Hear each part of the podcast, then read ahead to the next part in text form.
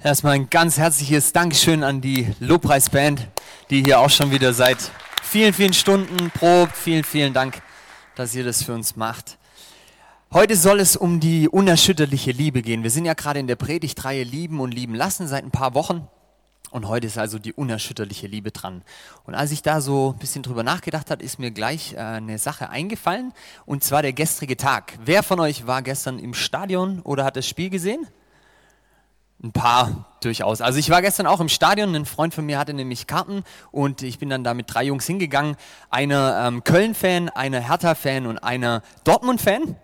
Und äh, wir sind zu einem VfB-Spiel gegangen, das habe ich dann nochmal erklärt, dass wir jetzt gerade äh, eigentlich bei einem Stuttgart-Spiel sind, aber die wollten es trotzdem sehen. Ich war der einzige VfB-Fan und wir saßen dann da so irgendwie die ganze äh, vor dem Spiel dieses ganze Prozedere ging los, die Leute kamen. Und irgendwann kam dann eine Band äh, so vielleicht zehn Minuten vor Spielbeginn. Und es war so eine Rockband mit einem jungen Sänger, aber äh, die Gitarristen waren so um die 60 ziemlich verbrauchte Jungs. Und die haben so ein äh, richtig schönes VfB-Lied gesungen, wie wir das alle kennen, also so im äh, in die Richtung VfB, du bist unser Leben und so und dann gab es eine Zeile in diesem Lied, die hat mich wirklich gepackt.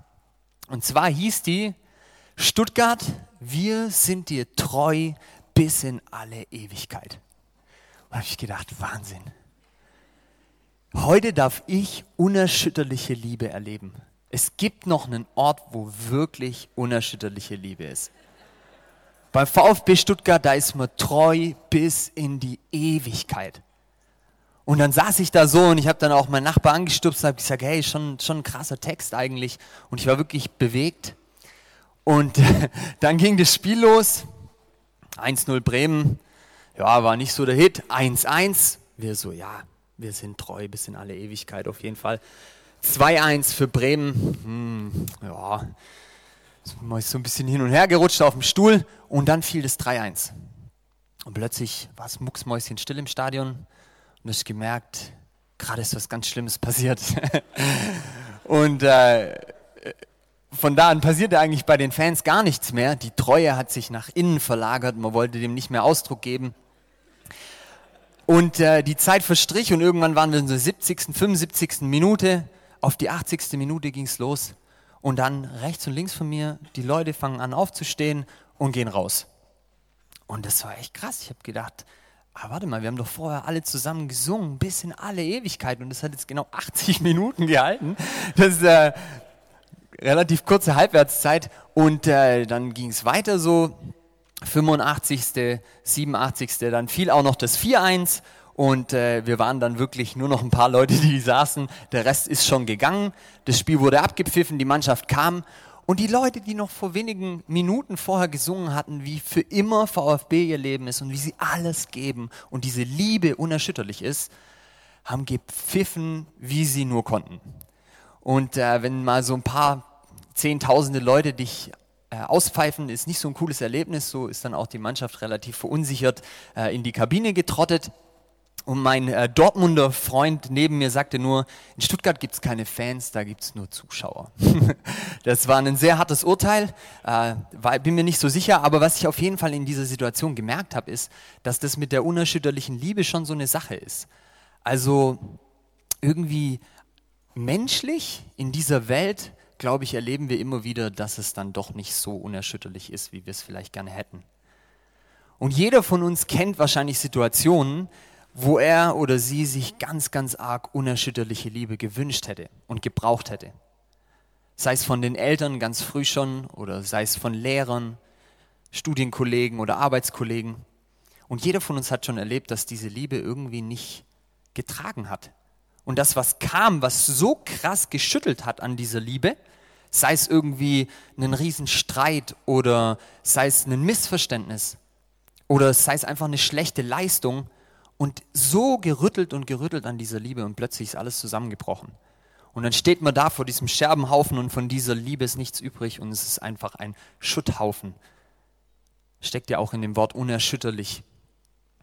Und als ich so drüber nachgedacht habe, wie so unsere menschliche Erfahrung ist mit diesem ganzen Thema, da wurde es mir umso äh, heißer ums Herz, dass ich heute wirklich uns allen zusprechen will und davon reden will, dass es einen Gott gibt, bei dem das anders ist. Dass es eine Liebe gibt, die ist wirklich unerschütterlich. Und die ist wirklich treu bis in alle Ewigkeit. Und dadurch, dass wir das fast alle nicht kennen, ist es sehr fremd und wir brauchen immer wieder, jeden Sonntag müssen wir das neu hören, weil uns das ungewohnt ist. Und vielleicht haben das manche noch gar nicht gehört und auch noch gar nicht erlebt. Aber ich möchte diese Zeit heute nutzen, um von diesem Gott zu reden, der diese Liebe ist.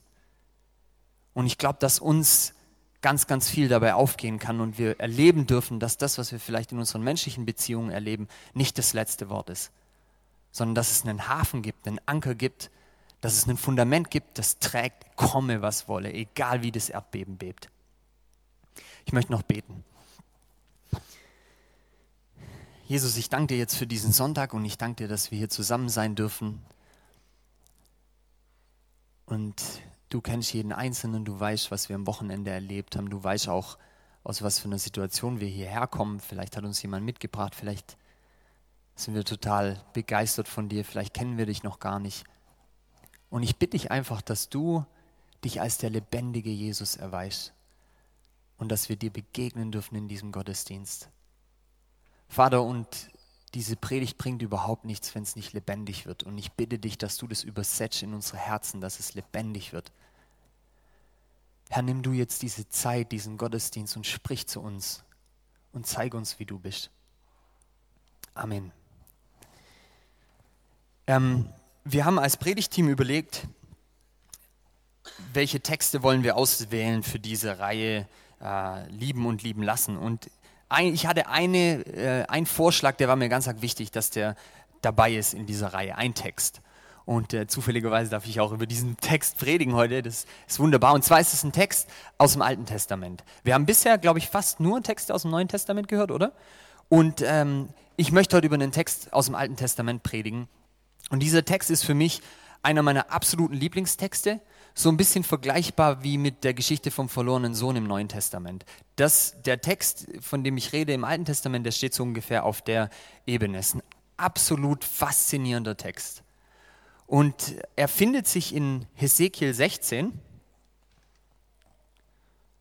Dazu ist gleich zu sagen, dass dieser Text über die ganzen Jahrhunderte eine sehr, sehr äh, kontroverse Diskussion nach sich gezogen hat.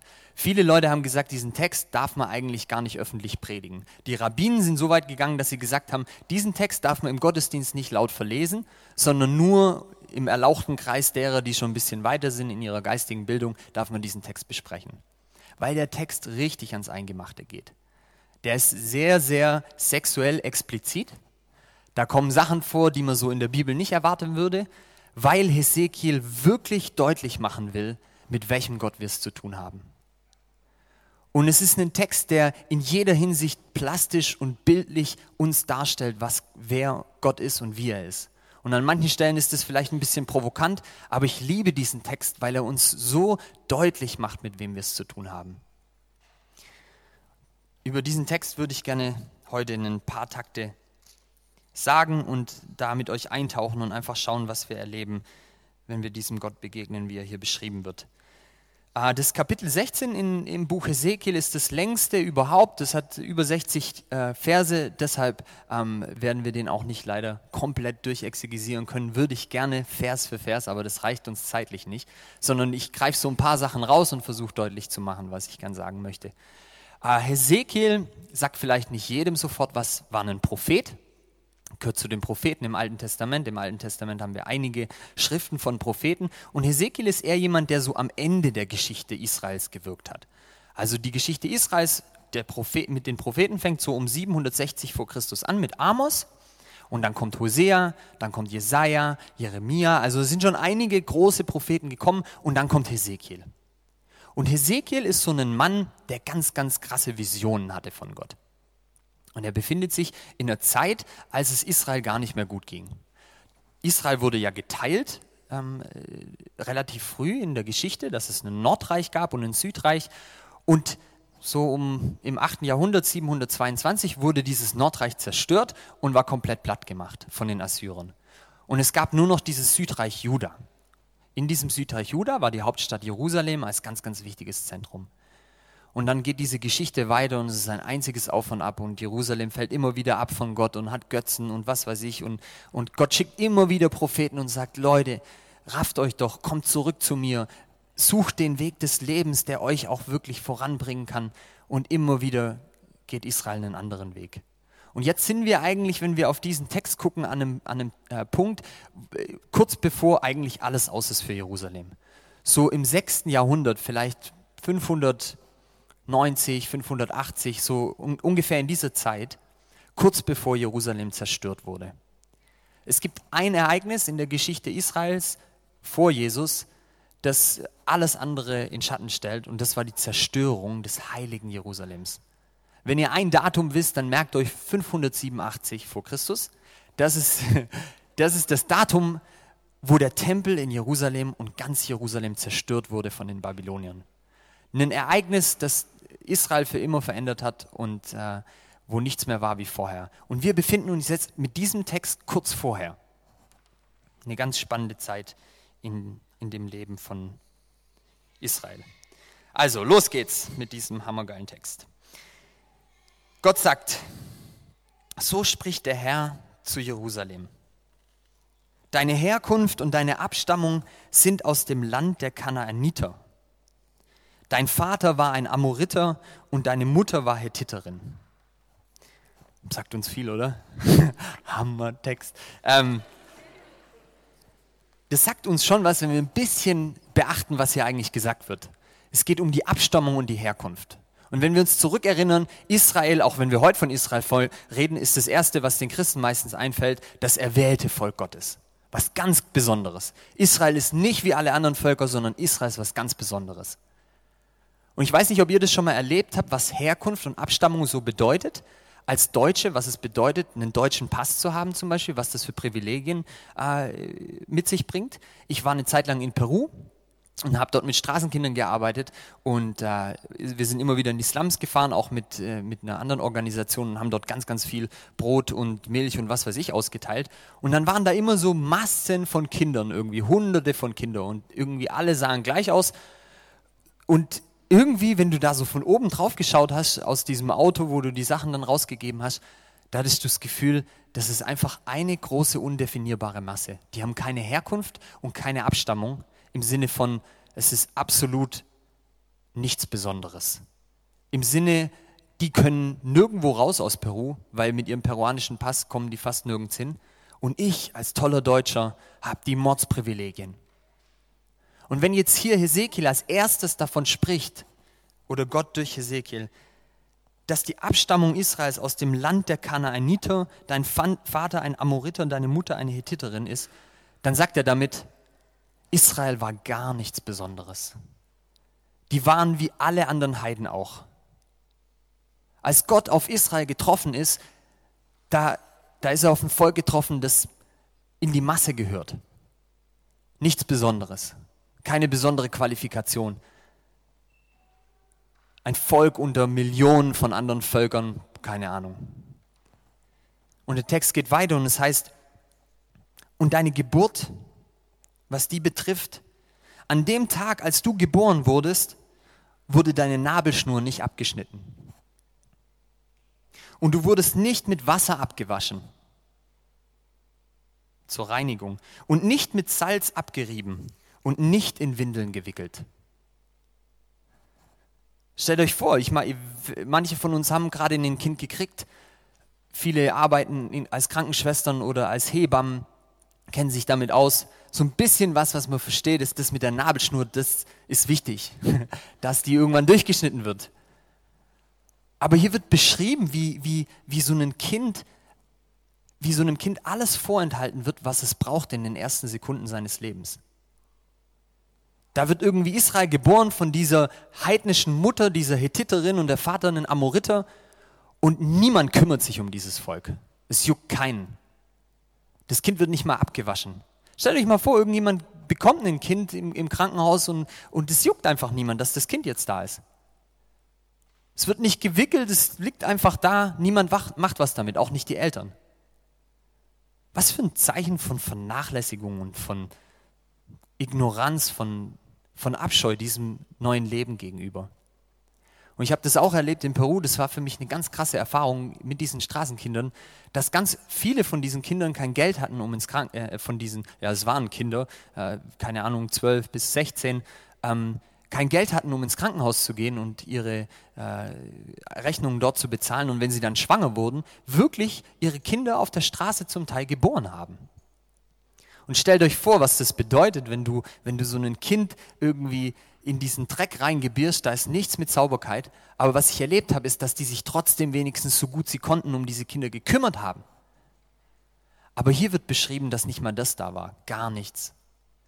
Und dieses mit Salz abreiben, das war ein Zeichen damals dafür, dass man gesagt hat, man will den Kreislauf anregen.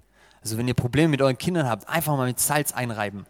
Und äh, man hat es mit Öl gemischt und dann ordentlich eingerieben und man war auch der festen Überzeugung, dass das den Charakter stärkt.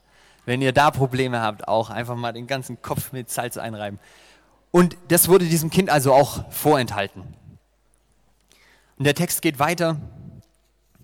Niemand blickte mitleidig auf dich, um dir eines dieser Dinge aus Mitleid mit dir zu tun. Keinerlei Mitleid mit diesem Kind, ja.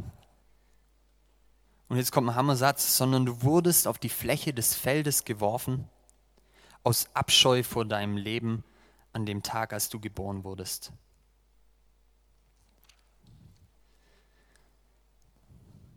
Gott spricht hier über Israel und sagt, Deine Voraussetzungen fürs Leben, die waren so schlecht, wie man sich irgendwie vorstellen kann.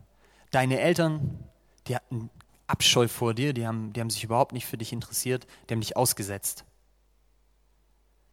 Und wir müssen dazu wissen, damals gab es keine Babyklappe oder kein Sozialamt oder Jugendamt, wo man dann sagen konnte, okay, wir haben ein Problem mit diesem Kind, da können Sie da irgendwie was machen, können Sie das nehmen und dann wird es zur Adoption freigegeben sondern damals war es sogar von bestimmten Philosophen ähm, empfohlen, dass wenn man ein behindertes Kind hatte oder ein Kind, das man einfach nicht versorgen konnte, dass man es aussetzt und sterben lässt. Und meistens, wenn man sowas gemacht hat, dann hat man das gemacht, weil man nicht anders konnte. Das war ein Riesenschmerz für die Eltern, sowas zu machen. Mose zum Beispiel wurde ja auch ausgesetzt, weil es nicht anders ging. Aber hier wird beschrieben, die Eltern haben das nicht gemacht, weil sie nicht anders konnten, sondern weil sie dieses Kind einfach gehasst haben. Das war denen völlig egal, die haben es einfach weggeschmissen. Und jeder, der ein Kind hat irgendwie, ich glaube, der kann sich vorstellen, was, was, was das bedeutet irgendwie.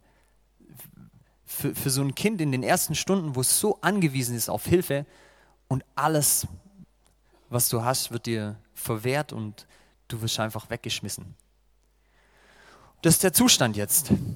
Da liegt also dieses Kind auf dem Feld, zappelt in seinem Blut, Ihr könnt euch schon vorstellen, warum dieser Text so anstößig ist, weil er so extrem die Sachen auf den Punkt bringt.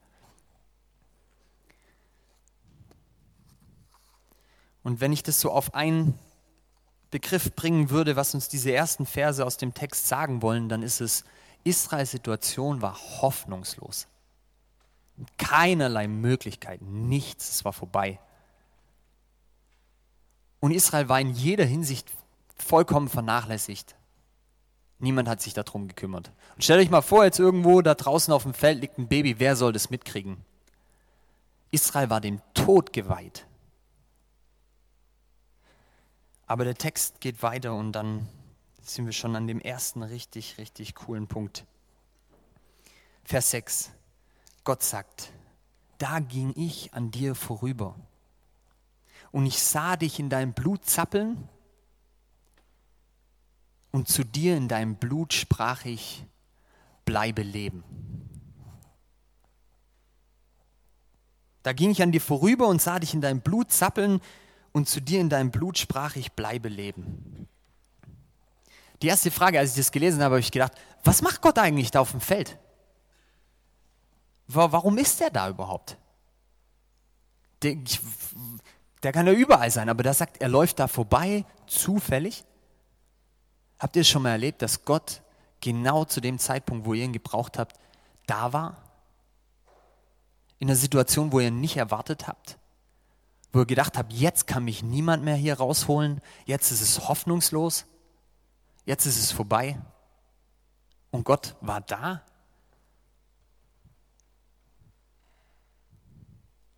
Ich habe das schon oft erlebt, Vor allem in den Situationen, wo ich sagen würde, jetzt bin ich an dem Punkt, dass da will Gott damit nichts damit zu tun haben. Das ist viel zu dreckig, das ist viel zu sündig, das ist viel zu, weiß nicht was. Aber Gott ist immer genau in den Momenten, wo wir ihn wirklich brauchen, da. Und das erlebt Israel an dieser Stelle. Und er geht vorüber an diesem zappelnden Kind und er sagt zu ihm, bleibe leben.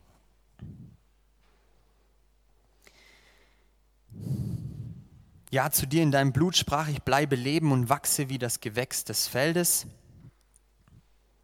Und Gott nimmt sich diesem Kind an.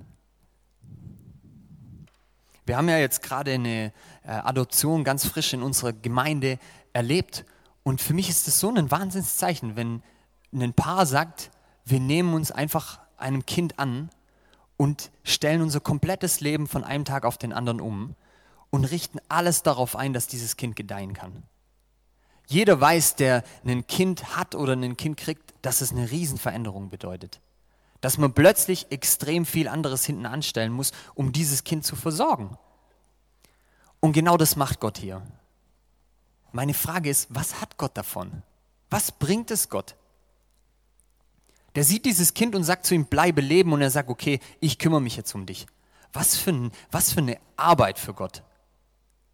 Vor allem hier handelt es sich ja nicht um irgendein tolles Kind, ja, irgendein so Königskind, so ein Prinz wie ein Märchen, sondern hier ist irgendwie so ein eins von Milliarden anderen Kindern aus dem Slum, keine Ahnung. Und Gott sagt, dich will ich. So ist Gott. Es gibt keine andere Begründung, warum das Gott macht, außer Liebe. Es gibt keinen Grund. So viel, was wir von Gott erfahren, ist unbegreiflich, ohne, ist unbegreiflich, wenn wir nicht von Liebe sprechen. Und genau das macht der Text deutlich. Es gibt keinen Grund für Gott zu sagen, ich will was mit diesem Kind zu tun haben, mit diesem dreckigen kleinen Kind da auf dem Feld, außer dass er sagt, ich habe einfach Mitleid. So bin ich. Aber es wird noch viel besser. Und du wuchsest heran und du wurdest groß und du gelangtest zu höchster Anmut. Und deine Brüste rundeten sich und dein Haar wuchs reichlich, aber du warst nackt und bloß. Also dieses Kind wächst heran unter Gott, ja? aber es war immer noch nackt und bloß. Und dann sagt Gott, ich ging wieder an dir vorüber und sah dich und siehe, deine Zeit war da, die Zeit der Liebe. Und ich bereitete meinen Gewandzipfel über dich aus und bedeckte deine Blöße. Und ich schwor dir und trat in einen Bund mit dir, und du wurdest mein. Wisst ihr, was hier passiert? Gott sagt, hey, ich habe dich nicht nur aufgenommen, ich heirate dich. Bisschen komisch, das Bild von Gott oder so. Also wenn man so abstrakt über Gott philosophiert und so, denkt man jetzt vielleicht nicht, dass Gott derjenige ist, der, der so ein kleines, dreckiges Kind aufzieht und danach sagt, ich heirate dich. Aber was der Text damit ausdrücken will, ist, Gott gibt diesem Kind die Möglichkeit, für immer und ewig zu überleben. Indem er sagt, ich bin jetzt dein Ehemann und ich kümmere mich um dich. Zur damaligen Zeit war Ehe in erster Linie ein Vertragsschluss dass man gesagt hat, wir gehören jetzt zusammen für immer und ewig. Es war nicht so sehr was Emotionales, primär, es hat bestimmt auch dazu gehört, aber es ging darum, dass man gesagt hat, jetzt treten wir in einen Bund miteinander. Und dann wird da so beschrieben, wie Gott seinen äh, Gewandbausch über die Blöße deckt. Blöße ist ja auch so ein schönes Wort. Äh, es geht um die äh, Genitalien. Und Gott äh, nimmt diesen Gewand, sein Gewand und deckt es ab. Warum macht er das? das war ein Zeichen dafür, dass ab jetzt dieses Kind oder diese Frau unter seinem Schutz war. Und niemand darf mehr die Blöße dieser Frau sehen, außer der Ehemann. Ein wahnsinniges Zeichen von Fürsorge. Wer von euch hat schon mal einen Heiratsantrag gekriegt? Hm, ein paar? Wie viele Männer? Nee. Was, was für ein Gefühl ist es, wenn man als Frau einen Heiratsantrag kriegt? Wie, wie fandet ihr das so? Was ich so gehört habe von bestimmten Frauen, ist, dass es ein cooles Gefühl ist, weil einem damit Wertschätzung entgegengebracht wird. Wenn jemand zu dir sagt, ich will dich heiraten, ich will mit dir zusammen sein, dann bedeutet das, du bist mir alles wert. Und ich will alle anderen Frauen oder vielleicht alle anderen Männer hinter mir lassen und ich will nur dich. Das ist eine wahnsinnige Wertschätzung. Und genau das macht Gott hier mit Israel. Und er spricht es nicht zu einer wunderschönen Prinzessin, sondern er sagt, ich will für dich da sein, du, die du aus dem Dreck kommst. Und ich will dich zu meiner Frau nehmen. Ist das euer Bild von Gott? Ist das unser Bild von Gott? Stellen wir uns so Gott vor, wenn wir über ihn nachdenken?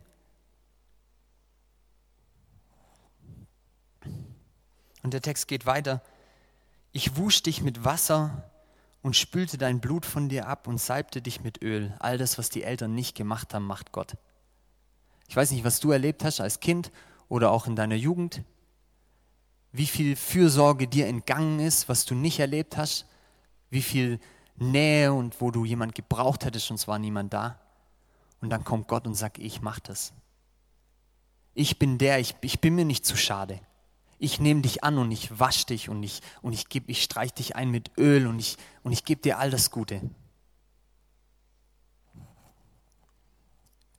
Und ich bekleidete dich mit Buntwirkerei, also mit lauter bunten Stoffen. Und ich gab dir Delfinhautschuhe falls ihr noch nichts für das nächste Weihnachten habt. Ich umwand dich mit Byssus und bedeckte dich mit Seide.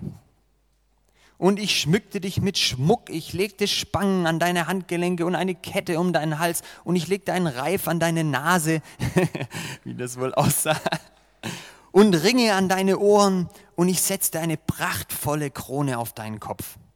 Und ich gab dir goldenen Schmuck und silbernen Schmuck und deine Kleidung bestand aus Byssus, Seide und bunten Stoffen. Und du aßest Weizen, Grieß und Honig und Öl.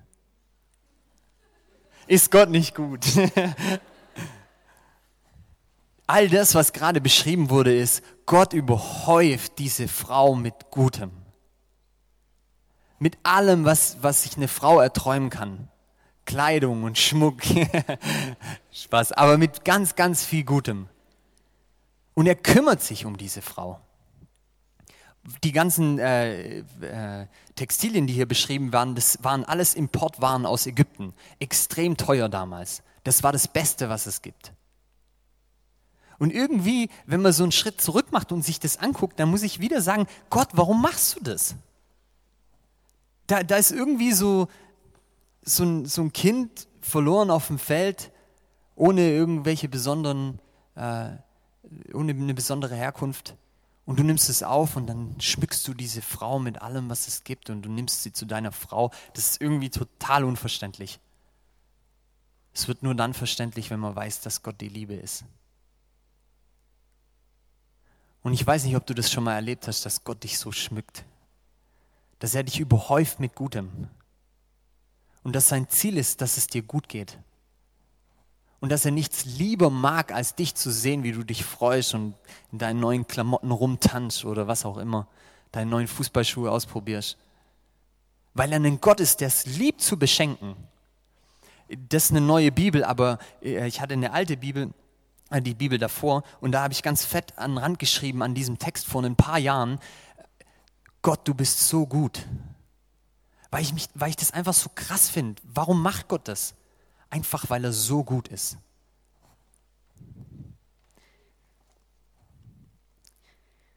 Und du warst sehr, sehr schön. Und du warst des Königtums würdig. Und dein Ruf ging aus unter die Nationen wegen deiner Schönheit, denn sie war vollkommen durch meinen Glanz, den ich auf dich gelegt hatte, spricht der Herr. Wisst ihr was, wenn Gott anfängt an uns zu arbeiten, dann wird es richtig schön. So eine Schönheit, wie sie Gott hat, gibt es nirgendwo sonst. Und Gott fängt an, diese Frau zu schmücken und sie wird so wunder, wunderschön. Das waren jetzt nur die ersten 14 Verse von den 60. Ja? Ich könnte jetzt noch ewig weitermachen, ich habe aber leider gerade auf die Uhr geguckt. Ich bin viel zu langsam. Shoot. Ähm, das heißt, ich muss ein bisschen schneller machen jetzt. Auf jeden Fall sind wir jetzt am Höhepunkt angelangt, ja? So ein bisschen wie im Märchen. Da ist dieses Kind total am Abgrund und jetzt die Frau in Schönheit. Absoluter Hammer. Und die nächsten 30 Verse passiert was völlig Unbegreifliches. Was würdet ihr erwarten, was diese Frau jetzt macht? Wenn Gott dich so, sich so um dich kümmert, wenn Gott alles tut, was er hat und Gott sich so erweist als der Treue, als der Gute, was würde man erwarten? Ich würde sagen, wenn ich die Frau wäre, ich, ich wäre einfach happy. Ich würde, ich würde mit diesem Mann zusammenleben und keine Ahnung, ich würde dankbar sein. Ich würde vielleicht irgendwann selber Kinder wollen mit diesem coolen Mann. Ich würde, ich weiß nicht, was ich machen würde, aber ich würde auf jeden Fall alles dafür tun, bei dem zu bleiben. Oder? Und das völlig äh, Absurde passiert, dass auf diesem Höhepunkt der Schönheit ein Bruch in dieser Geschichte passiert. Gott spricht zu dieser Frau, aber du vertrautest auf deine Schönheit und du fingst an, rumzuhuren und jedem, der vorbeikamst, offenbartest du deine Blöße. Und du nahmst von deinen Kleidern und du machtest dir Höhen, Höhen daraus, also solche Altäre, und du hurtest auf ihn, auf ihn Dinge, die nie vorgekommen sind und was nie wieder geschehen wird. Und dann geht es über Verse weiter, was, was diese Frau macht. Sie nimmt ihren Schmuck und sie gibt es den Götzenbildern. Sie nimmt das Brot, den Weizengrieß, das, das, das Öl und den Honig und gibt es den Götzen. Und dann kommt der Hammer und du nahmst deine Söhne und deine Töchter, die du mir geboren hast, und du opferst sie, opfertest sie ihnen zum Fraß. Und du machtest deine Schönheit zu einem Gräuel und du spreiztest deine Beine für jeden, der vorbeikamst und machtest deine Hurerei groß. Und dann kommt es so richtig krass. Allen Huren gibt man Geschenke. Du aber gabst deine Liebesgeschenke all deinen Liebhabern. Das heißt, nicht nur, dass diese Frau plötzlich anfängt, fremd zu gehen und ihre Ehe zu brechen überall, nicht nur, dass sie sich verhält wie eine, wie eine Prostituierte, sondern sie zahlt auch noch den Leuten dafür.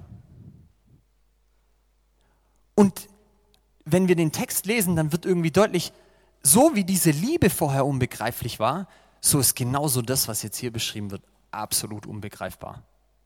Wer würde sowas tun? Was gibt es für einen Grund, sowas zu tun? Warum würde man so einen Gott betrügen wollen? Und auch noch auf so eine Art und Weise. Und wisst ihr was? Das ist ein Merkmal von Sünde. Sünde kannst du nicht erklären. Sünde ist das Dümmste, was man machen kann. Sünde ist absolut unlogisch, absolut unbegreifbar und macht überhaupt keinen Sinn. Weil Sünde heißt, ich entscheide mich freiwillig, aus der besten Beziehung, die es überhaupt gibt, zu meinem himmlischen Vater rauszutreten und mich zu verkaufen an alles mögliche andere. An Geld und an Macht und an andere Menschen. Und ich opfer mich für irgendwelche Sachen, die überhaupt nichts bringen. Und Gott steht, steht da und sagt, was, was machst du? Und diese Sprachlosigkeit kommt in diesem Text auch zum Ausdruck, dass man überhaupt nicht verstehen kann, was da passiert. Ich, ich hoffe nicht, dass es von euch äh, schon mal jemand erlebt hat, aber vielleicht ist es, weil wir doch ziemlich viele sind, äh, so, dass man es nachvollziehen kann, vielleicht von anderen, wie krass es ist, wenn man betrogen wird. Kennt ihr jemand aus eurer Familie oder aus eurem Bekanntenkreis, der das erlebt hat, in einer Beziehung war und betrogen wurde? Jetzt stellt euch vor, hier wird nicht Gott nur betrogen, einfach so irgendwie hinter äh, verschlossenen Mauern, sondern hier wird beschrieben, dass diese Frau losgeht und öffentlich sich auf die Königsstraße stellt und sagt, jeder, der will, kann mit mir Sex haben. Deswegen ist dieser Text so anstößig. Deswegen haben die Rabbinen gesagt, das wollen wir überhaupt nicht, dass das im Gottesdienst erzählt wird. Weil es richtig hart ist, was hier gesagt wird. Hier wird gesagt, wenn wir uns losreißen von Gott, dann ist es wie wenn wir, wie wenn wir uns öffentlich zur Schau stellen für jeden, der will. Und wenn man sich überlegt, dass es damals eine Scham- und Ehrekultur war, in der Ehre alles gegolten hat, wie, wie krass muss es sein für den Ehemann, der mit so einer Frau verheiratet ist? Und diese Frau hat überhaupt kein Interesse zurückzukommen, sondern macht es immer noch schlimmer. Ihr müsst den Text bitte zu Hause mal lesen, es ist wirklich krass. Wird beschrieben, wie sie dann mit den Ägyptern hurt und mit den Philistern. Und es wird so eben ein bisschen deutlich die Geschichte Israels nachgezeichnet, wie sie alles verlassen hat, was Gott ihr geschenkt hat und, und sich anderen zuwendet. Und da ist jetzt Gott, ja, dieser heilige Schöpfer des Universums. Und er nimmt diese Frau zu sich. Und was kriegt er? Völligen Hohn. Und genau an der Stelle ähm, ist der zweite krasse Bruch im Text. Da möchte ich euch wieder fragen, was würdet ihr machen? Wenn jemand bei dir, wenn du eine Freundin hast, ja, und die erzählt, hey, mein Mann ist fremdgegangen, dann sagt man, okay, pff, und ist voll am Überlegen, was passiert jetzt, wie, wie macht man das, keine Ahnung. Eine richtig schwierige Situation. Einen Monat später kommt sie und sagt, hey, der ist wieder fremdgegangen mit einer anderen. Und denkst, boah, krass, was ist denn bei dem los? Einen Monat später kommt sie wieder und sagt, ja, jetzt mit zwei Männern, öffentlich. Ich glaube, jeder von uns würde sagen, hau ab. Lass diesen Mann ziehen. Hab nichts mehr mit dem zu tun. Was für ein Scheusal. Das ist unsere menschliche ähm, Reaktion wenn wir erleben, dass Liebe so absolut erschüttert wird und bedroht wird. Und genau das passiert hier aber noch hundertmal gesteigert, so beschreibt es Gott. Aber was macht Gott? Das ist einfach krass. Die Frau hat alles gebrochen, was man sich vorstellen kann. Und Gott sagt, ich aber, ich will an meinen Bund denken den ich mit dir in den Tagen deiner Jugend geschlossen habe, und ich will dir einen ewigen Bund aufrichten. Und ich selbst werde meinen Bund mit dir aufrichten, und du wirst erkennen, dass ich der Herr bin, damit du daran denkst und dich schämst und den Mund nicht mehr öffnest wegen deiner Schmach, wenn ich dir alles vergebe. Deswegen liebe ich diesen Text so. Warum würde das irgendjemand machen, so eine Frau zurückzunehmen?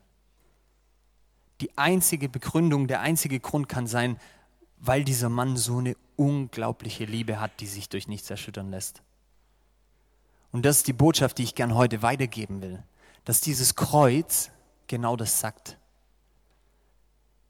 Unsere Untreue Gott gegenüber ist kein Kavaliersdelikt. Das hat Gott alles gekostet diesen ganzen Schmutz auf sich selber zu nehmen.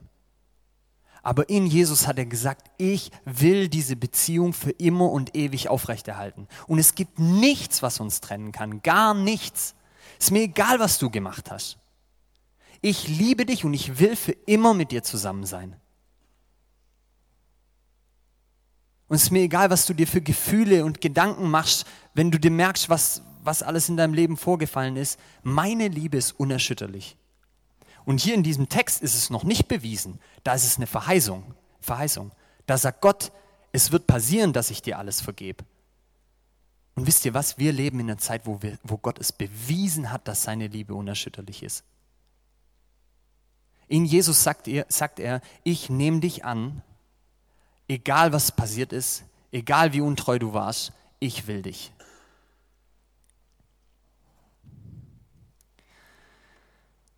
Ich glaube, die unerschütterliche Liebe Gottes, die äh, müssen wir irgendwie jeden Sonntag neu hören, weil es ziemlich fremd ist. Und für mich, umso länger ich Christ bin, desto ähm, größer wird Gottes Liebe, äh, umso größer wird Gottes Liebe, desto mehr ich merke, wie untreu ich ihm bin. Und ich muss euch ganz ehrlich sagen, es gibt eigentlich keinen Tag, wo ich sagen kann, oh ja Mann, Gott war heute mein Zentrum, heute habe ich ihn geliebt als den, der er ist. Und jeden Tag sagt er zu mir am Kreuz, ich will dich bei mir haben. Und es ist mir egal, ob dadurch mein Ruf so in Dreck gezogen wird. Überlegt euch mal zur damaligen Zeit, wenn ein Mann sagt, ich nehme so eine Frau zurück. Da sagt das ganze Dorf, hast du einen Vogel? Geht's noch? Hast du gar keine Ehre?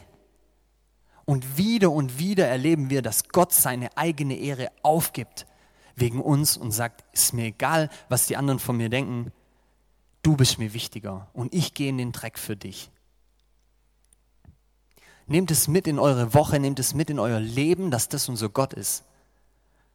Und wenn ihr euch daran erinnern wollt, dann lest diesen Text einfach immer wieder und studiert ihn. Es ist so ein reicher Text. Ich konnte heute nur ein ganz bisschen, ich habe schon sehr lange gepredigt, äh, nur ein ganz bisschen davon äh, ähm, deutlich machen oder irgendwie hervorheben. Aber es ist so viel zu entdecken in diesem Text über Gottes unerschütterliche Liebe. Ich bete noch.